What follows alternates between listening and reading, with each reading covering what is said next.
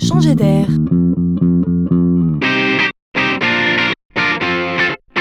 C'est la chronique de Laurent Collen.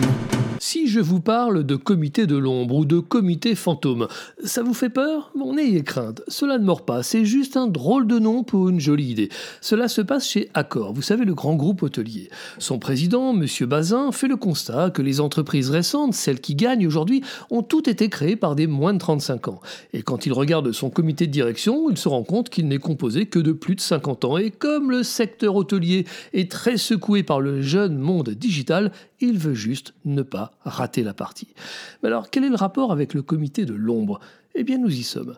Il décide de créer un Shadow Comex. C'est un comité de direction doublon composé uniquement de moins de 35 ans. Ils sont 12 ou 13 et se réunissent quelques jours avant le vrai comité de direction.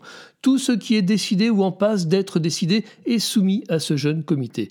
Ils ne décident pas, mais ils seront ainsi écoutés avant que toute décision soit prise. C'est juste une très belle idée.